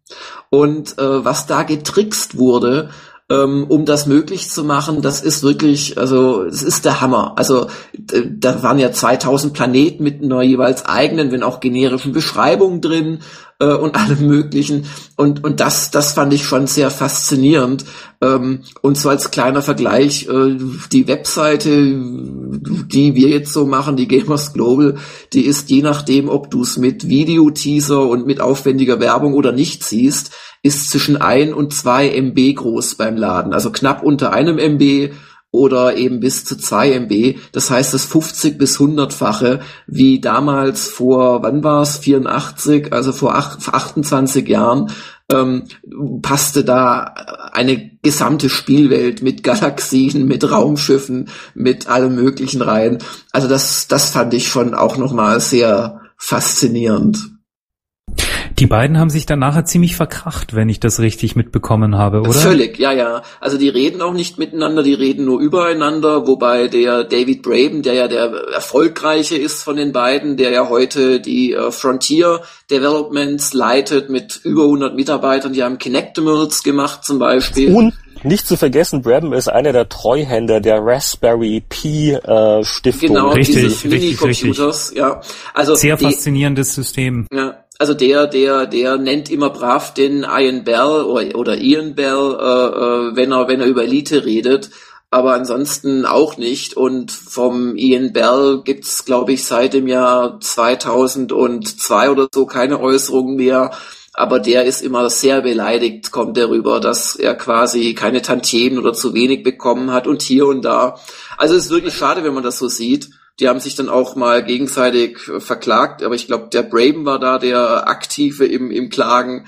Und das ist eigentlich sehr schade, wenn man das so mit ansieht, weil die beiden zusammen haben wirklich einen der ganz, ganz großen Klassiker der Spielegeschichte gemacht. Also die haben ja im Prinzip, also ihr könnt mich gerne äh, korrigieren, aber also die Weltraumspiele damit erfunden. Also ein Kumpel von mir hat dafür extra ein Cockpit gebaut. Ohne Scheiß. Der hat das Ding im dunklen Raum gespielt und hat dann sich aus Pappe so ein Ding gekauft, dass er sein Raumschiff-Feeling hatte. Und er war nicht 14. Ja, das glaube ich. Also es ist unglaublich faszinierend. Auch die 3D-Grafik. Also äh, ich, ich weiß nicht, ob es 3D-Grafik gegeben hat vor Elite auf einem Homecomputer. Ja, ich glaube nicht, schon. die Echtzeit berechnete. Ja, welches das Spiel schon. das? Und der C64 war ja nicht mal besonders gut geeignet. Ich persönlich, also ich habe mir zwar kein Cockpit gebaut, aber speziell dafür ein SX64, also einen tragbaren 64 ausgeliehen. Ich war ja ein 64-Feind damals, Anfang der 80er Jahre. Aber mir hat ein, ein Kumpel, den ihr auch alle kennt, Teut Weidemann, hat mir damals seinen Rechner reingestellt und so bin ich doch zum C64-Spieler geworden. Auf dem C64 war es lustig an Elite, dass wie gesagt der Rechner dafür nicht geeignet war für 3D-Vektorgrafik, aber ich finde genau das passt, weil auf dem C64 ist das Spiel relativ langsam und dadurch kann man das gut spielen. Wenn die Vektoren da so vorbeizischen würden, wäre es ja noch schwieriger zum Beispiel zu landen. Ähm, haben wir ja letztes Mal, glaube ich, drüber gesprochen. Also ich fand das gut, dieses gemütliche Lahme, dieses lahme 3D, ähm, fantastisch. Also ich habe es auch wochenlang gespielt, natürlich auch in einem abgedunkelten Zimmer und das war mein erstes C64-Erlebnis. Ähm, also auch von meiner Seite Hut ab. Ja, und auch die Ideen, dass es dann diese Special Missions gab, ganz wenige, aber teilweise unterschiedliche pro Mission. Oder dann gab's die Archimedes-Version, die wohl die ausgereifteste war, wo es auch noch eine Weltsimulation gab, wo dann also auch unabhängig vom Spieler Sachen passiert sind, wie Asteroid Mining oder dass Polizisten Verbrecher gejagt haben. Also es ist schon eine ganz faszinierende Geschichte und das Ding hat ja wirklich sehr viel andere äh, Spiele auch hervorgebracht, die sich darauf rückbeziehen. Also im Prinzip jedes Weltraumspiel Ja, wir, wir, wir haben ja vorhin kurz das neue Notch-Spiel erwähnt. Genau, äh, der, das, der sich auch darauf rückbezieht, ja. Oder auch die, ähm, die Entwickler von EVE Online, die hatten auch mal in einem Interview explizit Elite als eine ihrer Inspirationsquellen genannt. Wing Commander Privateer, zum Beispiel Chris Roberts ist natürlich ein Elite-Spieler gewesen. Oder auch neuere Freelancer und so weiter. Ähm, aber vor allem, was schon auch sehr neu war, war dieses, diese offene, große Spielwelt, in der man ja eigentlich gar kein festes Ziel hatte, außer eben Elite zu werden. Ähm, in einer Zeit, wo doch die allermeisten Spiele doch serielle Levels hatten und, und nicht im Ansatz diesen, diesen unglaublichen Scope, dass es am Ende nicht viel gebracht hat, durch die ganzen äh, Galaxien da zu reisen. Ähm, das wusste man ja auch gar nicht, ehrlich gesagt. Man hat ja bis heute sucht man ja nach diesen Saatschiffen, die es laut Anleitung geben sollte. Generationsschiffe. Gerne. Die gibt's überhaupt nicht, aber, aber das hatte so einen Mythos einfach, ja. Das war so genial. Die Hintergrundgeschichte, die du nicht mehr in diese 22 Kilobyte reinpacken konntest, einfach dann beizulegen als Roman, das fand ich echt super. Fand ich gar Heute nicht so machst wichtig, genau. Fand ich gar nicht so wichtig, Anatol. Ich glaube eher wirklich, dass es die Fantasie eben angeregt hat. Ein Roman zum Beispiel habe ich nie gelesen, ähm, sondern ähm, das, was Jörg gesagt hat, trifft eher zu. Die Welt war so groß und man hat sich, nachdem wirklich viel passiert ist und die auch viel reingepackt haben, noch viel mehr vorgestellt. Man hat sich wirklich vorgestellt, eben, dass das noch passieren könnte und wie die Elite die äh, Fantasie angeregt hat, das finde ich eben äh, absolut ähm, beispielhaft. Der Roman selbst hat mich gar nicht interessiert. Das war ja auch nur eine Novelle, also das waren so, keine Ahnung, also aus dem Geiste waren es so 50, 60 Seiten oder so. Aber ja, ich, ich denke auch, also es war, war, dass mehr passiert, dass im Kopf mehr passiert ist, als im Prinzip auf dem Bildschirm. Das, das war das Faszinierende. Wobei eine Sache ist, glaube ich, also eine wirklich lustige Sache, man hat da ja mit Waren gehandelt und man konnte, glaube ich, auch so ähm, an, auf einem bestimmten Planeten so kleine Wesen kaufen. Man hat nicht genau was das, äh, gewusst, was das jetzt für Viecher Die, die sind. Trumbull Season, die Genau, glaub und die ja, haben ja. dazu geführt, dass man mit denen rumgeflogen ist. Irgendwann mal haben die das, haben die, die haben sich vermehrt, wie die, wie die, wie die Karnickel, und haben die das, das ganze Raumschiff überlaufen, so dass das Cockpit, also ähm, quasi der Bildschirm war dann irgendwann voll mit den, mit diesen kleinen Wesen. Äh, geniale Ja, halt Idee, eine also, Hommage an Tribble. die, Ja, ja, Tribble genau, von an, Star an die Trek. Star Trek, genau. Und du musstest dann auf eine Sonne zufliegen, was du ja normalerweise nur zum Auftanken gemacht hast. Und dann sind die eingegangen und du hattest in einem, wenn er leer war, Frachtraum, hattest du dann 30 Tonnen Fälle oder sowas drin. Das gab's aber zum Beispiel wohl nicht in der BBC-Version, diese Mission, sondern die hat der Chris Sawyer, der die äh, C64-Fassung gemacht hat, wohl in die C64 Version erstmals eingebaut. Und da wurde sie dann, glaube ich, wieder oder nee, Moment, der Chris Doch, Moment, ja. Moment. Nee, nee, nee, Chris, Sawyer hat die die, die, die, Version, Plus-Version ähm, gemacht. Damit ja, hat ein, C64 ein, gewiss, ein gewisser Chessan hat damit begonnen. Ja, ja, genau. Äh, Ich- ich ist eigentlich fast noch bekannter geworden ja, als ja, David verwechselt, Das das, war der das war Mann, die der den Elite Jungs geholfen Fassung, wie ich meinte, ja. Ja, und weil es technisch ging, weil äh, Elite nutzte nirgendwo Sprites und die acht Sprites des C64 lagen noch rum und da sind ihnen diese Tribbles eingefallen, mit denen sie einfach den Bildschirm zukleistern, weil sie die Sprites eben noch frei hatten. Ja, und die Vektorgrafik wurde, wurde ja wohl so gemacht, dass einzelne Linien äh, äh, gezeichnet und dann wieder gelöscht wurden, weil quasi der, der Refresh des ganzen Bildschirms einfach zu langsam war. Und darum hat das gerade auf dem C64 wohl auch so schrecklich geflimmert, weil halt immer wieder, und wenn man Screenshots macht, hatte ich ja für den Report auch, ähm, musste ich ja auch machen, selbst dem Emulator, kriegst du oft, also in der C64-Fassung, die Raumschiffe gar nicht ganz hin, sondern da fehlt dann immer ein Teil, weil diese Linien eben gerade schon nicht mehr äh, dargestellt wurden. Also ist ganz, ganz erstaunlich, wie, wie dieses Spiel gemacht wurde. Also es, das fasziniert mich irgendwie. Also wir müssen revidieren, weil wir am Anfang der Sendung gesagt, es wäre schlecht alt. So beginnt, glaube ich, diese ähm, äh, diese Sendung. Das ist Nee, nee, nee, nee, nee, nee, nee. Also die C64-Version ist wirklich nicht toll. Ach doch. Also was ich, meine Aussage ist nur, sie ist nicht so gut gealtert wie andere Klassiker. Also ich würde jetzt auch äh, das alte Elite freiwillig lieber in der Elite Plus MS-DOS-Version spielen als die C64-Version. No. Eben, da wirst du überstimmt. Ich hab's, ich hab's erst gespielt und um Gottes Willen, ich will natürlich nicht die PC, äh, die, die C64-Version spielen. Allein, also die, die, die, die hatten zwar Line Occlusion irgendwie oder Hidden Line Removal, aber das galt nur für das Objekt selbst. Also bei einem Raumschiff X hast du halt wirklich nur das gesehen, was du sehen konntest. Wenn das Raumschiff X aber vor einem Planeten oder vor einer Coriolis-Station gezeichnet wurde, dann konnte man plötzlich durchsehen. Oder anderes Beispiel, wenn du gelandet bist, wie gesagt, ich hab's ja erst gemacht, ähm, und dann, dann, dann fliegst du nahe dran und dann ruckelst vielleicht auch ein bisschen und dann kommen nach wie vor aus der Station Sterne raus, weil das natürlich ein Effekt war einfach, dass da Punkte auf dich zugeflogen sind. Da dachtest du kurz, ach, ich bin ja vor freiem Weltall und pum warst du wieder tot. Also ich würde, oder ich habe jetzt, ich habe ja die Wahl gehabt, äh, die beiden Versionen hatte ich legal quasi zu Hause, also habe ich die beiden gespielt, obwohl auch ähm, die, ähm, na, sagt schon, die Konsolenversion hier, ähm, die, die NES-Version, SNES-Version soll ja auch sehr gut sein. NES war's, nicht SNS. NES, äh, okay.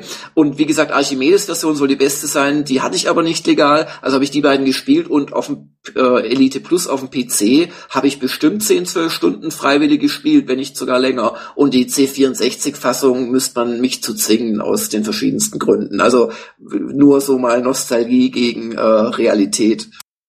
Wir müssen uns auch dazu zwingen, im Heft zu blättern, denn wir sind schon hier tief drin im eine Stunde Plus Bereich. Und äh, ja, wir haben äh, so ein bisschen technische Probleme. Der geliebte Kult Power Server war nämlich jetzt ein paar Tage wegen irgendwelchen Wartungsgeschichten unten.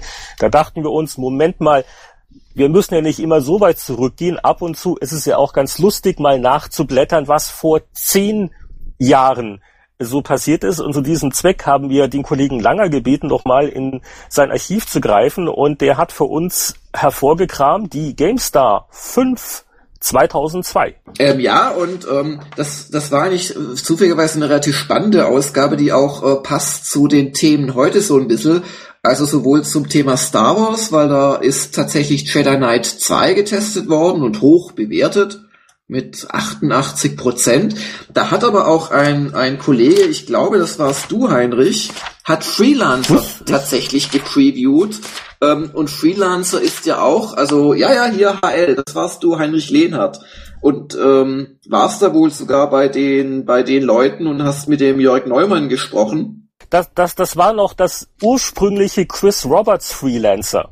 Ähm, Digital Anvil Studios, Downtown Austin, Texas. Ah, und, ja. und, und das, das war noch die Zeit, wo Roberts äh, Visionen erzählt hat, äh, hat, hat Konzeptsachen Sachen gezeigt und halt so ein paar gefakte Screenshots. Ja, ja. Und da wurde also viel über die Vision geredet. Das Problem mit Chris Roberts Freelancer war, dass die Vision nicht wirklich jemals in, in ein Spiel umgewandelt wurde. Und der, und der Neumann hat dann ein paar Jahre später als alles am Zusammenfallen war, Roberts war weg und Microsoft hat also da versucht, den, den Schaden äh, zu begrenzen. Äh, da haben sie so das genommen, was rumlag, aber dann mehr oder weniger den, das Spielgeschehen, den Spielablauf neu gemacht. Und da war dann Freelancer auf einmal so eine Art Shooter im Weltraum, auch gar nicht mal so schlecht. Aber das, was da äh, in dieser Preview so äh, vollmundig angekündigt wird und äh, was da so an, an Zitaten von Roberts ist, da äh, also größtenteils ist das bei den Ideen geblieben. Aber Heini wurde das Projekt nicht in zwei Spiele aufgespalten, Starlancer und Freelancer? Oh, das ist äh, eine lange Geschichte. Ähm, äh, es war eigentlich immer Freelancer. Das war das Baby von Roberts und das wollte er machen und so, ne, Winko war ja die nächste Generation halt mit seiner eigenen Firma. Starlancer hat eine, das war ein zugekauftes Spiel. Das hatte ein englisches Team entwickelt. Wie hieß die Warthog? Warstock, die Warthog. Warthog? Warstock ist Warthog. dann untergegangen als europäisches Entwicklerhaus von Gizmodo. Das war ja so eine, ein Handheld, das vor, glaube ich, zehn Jahren in England auf den Markt gekommen ist, also quasi so ein Gameboy-Konkurrent. Und Warstock war quasi das Inhouse-Entwicklungsteam und damit sind wir verschwunden. Definitiv übrigens Warthog, weil es heißt Warzenschwein. Definitiv. Also, also äh, Schwein, nicht Socke. Auf jeden Fall, ähm, äh, die hatten ziemlich alleine ein Standard-Weltraumspiel entwickelt äh, und das hat dann Digital Anvil aufgekauft und einen Deal mit denen gemacht und äh, dann wurde das nur noch eingebettet in das Universum. Das heißt, die haben gemerkt, oh Gott, bis Freelancer fertig wird, dauert noch ein paar Jahre, wir brauchen ein Produkt. Also haben sich das reingeholt und haben das einfach äh, in die äh, Spielwelt reingesetzt und das von der Story her so quasi wie wir als ein Prequel zu Freelancer verkauft. Aber Starlancer war nicht wirklich ein Chris Roberts Spiel. Jein, aber es, it stays in the family, weil Warthog war Aaron Roberts, der Bruder von Chris Roberts. Richtig. So gesehen waren die schon verwandt, also es ist nicht so, dass das eine irgendwo ein Produkt war, das pff, von, von ganz woanders her. Und ich glaube auch, dass Bill Gates auf einer Game Developers Konferenz selbst beide Spiele miteinander vorgestellt hat. Das müsste, glaube ich, bei der Xbox-Enthüllung gewesen sein. Also die beiden Sachen, ich habe schon so in Erinnerung, dass die lange Zeit parallel liefen, aber das ganze Chaos in dem Entwicklerhaus in, bei Digital Anvil ähm, hat das hat natürlich alle Pläne zerstört von den Jungs. Aber ich bin trotzdem nicht ganz sicher, äh, Heinrich, ob das nicht schon das äh, f- finale Freelancer dann gewesen ist, weil du, ich habe gerade die zwei Seiten noch mal so quer gelesen, weil du zitierst eigentlich nur den Neumann und von Roberts und das, Ja. ja, läuft auch unter Digital Anvil. Aber es stehen schon so Sachen drin, irgendwie Ach, da, 2000. da, da war das schon die Neumann-Ära? Das war, das das, schon war, das, war, das war schon die Okay. Neumann-Ära, aber von den 2000 Personen, die es dann im Spiel geben soll, laut der Preview, habe ich dann, ich habe es vor ein paar Jahren nochmal gespielt mit so HD-Textures, ist gut gealtert, das Freelancer, ähm, habe ich jetzt auch nichts mehr in Erinnerung. Also das scheint schon nicht mehr das Chris Roberts-Ding zu sein. Ich, ich, ich, ich, ich gucke jetzt auch mal den, den Scan etwas intensiver an. Vielen Dank dafür. Und richtig, da war der Robert schon draußen vor zehn Jahren. Ja, ja. Also äh, ich habe vorhin nur Vorgeschichte erzählt. Und das war, da habe ich den, den Neumann auf irgendeiner Messe getroffen und äh, der, der, der, äh, mit, der, mit der Papierserviette, wo er mir ein paar Sachen hinskizziert hat. Das war genau die Phase, wo er übernommen hatte und hat mal gesagt, okay, und so wird das Spiel wirklich werden. Okay. Nichtsdestotrotz war vorhin eine kleine Geschichtslektion, aber die Preview bezog sich schon auf das ähm, auf das Spiel, das dann auch wirklich erschien und am Ende des Tages gar nicht schlecht war. Nur wie so oft in der Geschichte der Computerspiele ist es dann schwierig, dem Hype irgendwie noch gerecht zu werden. Vor allen Dingen bei dem, was halt äh, Roberts so versprochen hatte. Äh, ohne die ganzen Versprechen vorher, glaube ich, wäre das besser angenommen worden und sowas halt ein, ein ordentliches Spiel, aber halt nicht dieses äh, Jahrhundertprodukt. Ähm, Nee, das nicht. Aber ich muss sagen, von diesen ganzen Privateer-Clones äh, ist das eigentlich das, das mir am positivsten in Erinnerung geblieben ist, das Freelancer. Hatte auch eine treue Fangemeinde. Wie gesagt, die haben dann noch Mods dafür rausgebracht und also es hatte ja sogar, glaube ich, äh, verschiedene Cockpits für die vier oder wie auch immer, wie vielen Flugzeugtypen. Aber da lege ich jetzt meine Hand nicht für ins Feuer. Also ich, ich glaube, das, das ist, wie gesagt, ganz gut gealtert zumindest. Was man von Jedi Knight 2 nicht sagen kann, wenn man sich da die Grafik heute anschaut. Aber damals war das mit Quake 3 Engine ganz großes Thema. Aber was ich besonders lustig finde an der Ausgabe, äh, oh, wir haben GameStar Premium damals gestartet, okay, ähm, ist, äh, weil es immer lustig ist, äh, es gab einen Artikel, die Hardware-Trends. Und wenn man zehn Jahre alte Hardware-Trends anschaut, dann weiß man eigentlich immer, dass, das, dass es sehr lustig wird. Ich weiß nicht, äh, 3D-Kartentrends sind hier oder, oder ganz süß, äh, Online-Trends, wo wohl gerade DSL 1500 Telekom eingeführt worden ist und die meinen damit wohl tatsächlich, also 1500 Kbit, oder? Ich, ich, hier mein, mein, mein Lieblingssatz aus den Online-Trends vor zehn Jahren. Zudem fehlen bundesweite bezahlbare Flatrates. Das hat sich, glaube ich, in Deutschland ein bisschen gebessert, oder? Die kam kurz danach, glaube ich. Ja, wobei man darf sich nicht täuschen. Also nach wie vor, wenn man hier lacht über 1500, ähm, es gibt durchaus viele Leute in Deutschland, die surfen mit ein oder zwei Mbit nach wie vor. Und ich meine nicht meine Eltern, denen ich gerade vor ganz kurzem erklärt habe, dass es da mittlerweile zum halben Preis andere Verträge gibt, ähm, als irgendwelche uralt Verträge von der Telekom, wo man beschissen wird, auf Deutsch gesagt, heutzutage. Aber es ist wirklich so, in vielen Nicht-Ballungsräumen bist du echt so ein bisschen aufgeschmissen. Hüstel, Hüstel. Wir haben ja hier den lebenden Beweis. Der Amassi. Ich möchte nicht sagen, mit was ich hier surfe, aber man hört es wahrscheinlich. Ich kann der LTE sehr empfehlen, Vinny. Dankeschön. Ja, ich weiß nicht, will, will Boris vielleicht noch was sagen zu den 3D-Kartentrends oder zu den CPU-Trends? Ja, aber nee, das Interessante ist ja bei diesem Grafikkartenartikel, ich habe nochmal so quer gelesen, äh, so eine Geschichte, ich weiß gar nicht, ob das heute jetzt noch so drin ist, ich kann es mir gar nicht vorstellen, aber damals war es ja noch so, äh, oder äh, es war so, äh, die Grafikkarten, es war ja damals schon diverse Chipsets, Nvidia war da gerade groß im Kommen. Und ähm, verschiedene Firmen haben halt auf Basis der Grafikchips dann Grafikkarten gebaut und versuchten sich dann halt irgendwie zu übertreffen, auch dann eher so mit markigen Sprüchen und dann dann nochmal, wir reizen dann den Nvidia-Chip auf unserer Grafikkarte bis zum Limit aus und so. Und äh, das war ja schon immer so ein bisschen so ein Gehabe um drei bis vier Prozent Leistung. Ähm, äh, ist das heute eigentlich noch so? Ich bin ja aus diesem ganzen PC, seltsamerweise aus dem PC-Gaming-Bereich so weit draußen, dass ich diese, diese äh, Ecke, wo die Leute wirklich noch Grafikkarten kaufen, ähm, gar nicht mehr sehe, Jörg. Ist das, ist das heute noch so der Fall, dass man da um drei Prozent Leistung sich balgt? Also um drei Prozent weiß ich nicht, aber ja, natürlich, das ist immer noch so. Also wenn hier der, der, der, der damalige Geschäftsführer von Gainward zitiert wurde hier im Artikel, äh, das ist ja heute noch so, dass es die Golden Samples oder wie auch immer genannt dann gibt und dass äh, das Referenzboard da verbessert wurde und hier übertakten sie es und packen dann Lüfter drauf, der die Grafikkarte dann zu einer drei äh, macht, also die einfach so viel Platz braucht im Gehäuse, dass da nichts anderes mehr drüber sein darf. Ich glaube sogar, das ist vielleicht eher noch schlimmer geworden, eben weil ja mittlerweile in jedem Rechner, wo überhaupt noch eine Grafikkarte drin ist, statt einfach einer Onboard äh, ähm, ist ja eigentlich genug Leistung für die allermeisten Sachen drin.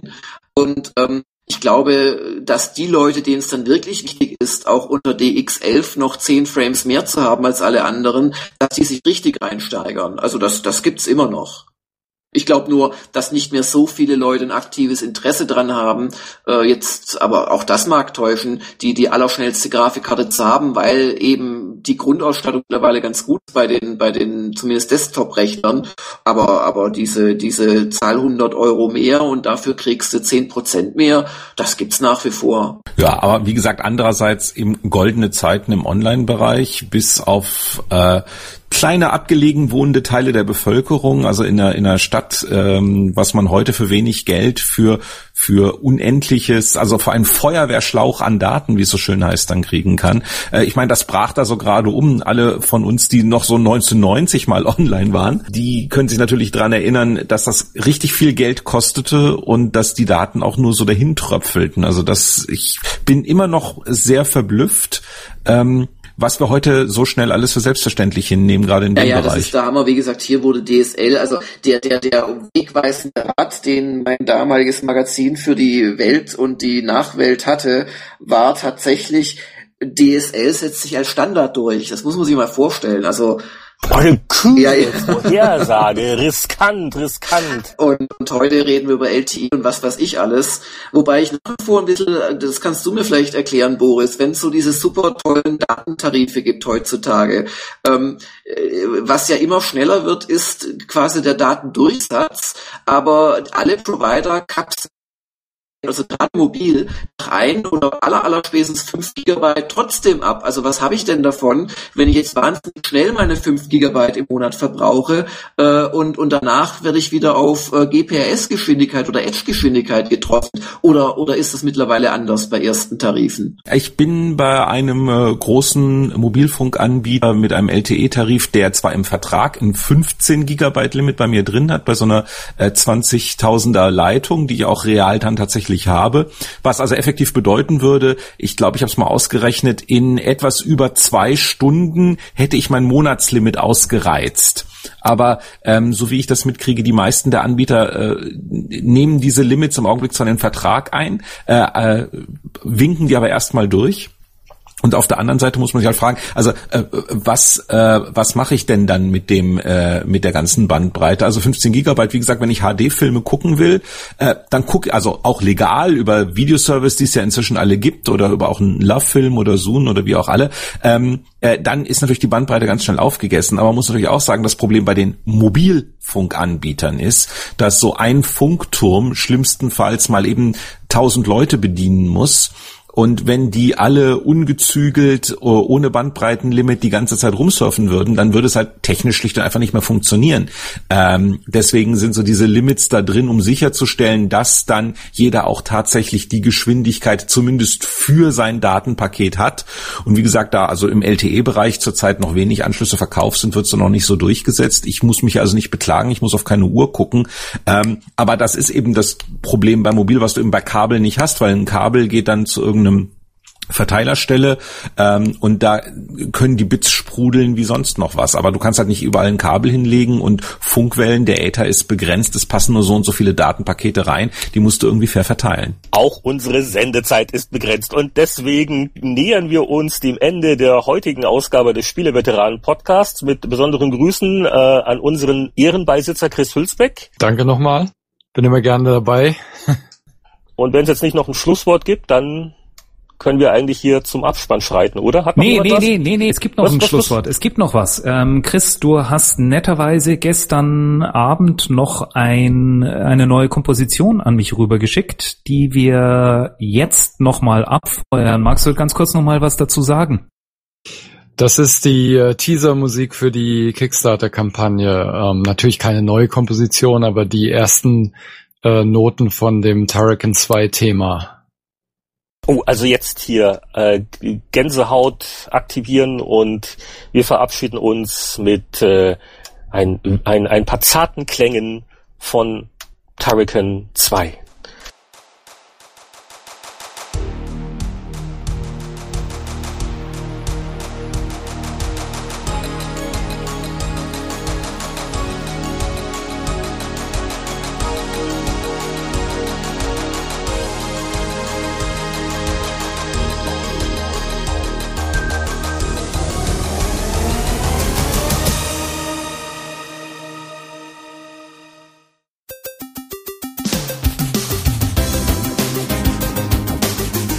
Der Spieleveteranen-Podcast ist ein privater Podcast. Sie erreichen ihn unter www.spieleveteranen.de. Auf diesem Blog finden Sie Informationen, Links und können sich an Diskussionen beteiligen. Wir wünschen Ihnen viel Spaß. Bis zum nächsten Mal.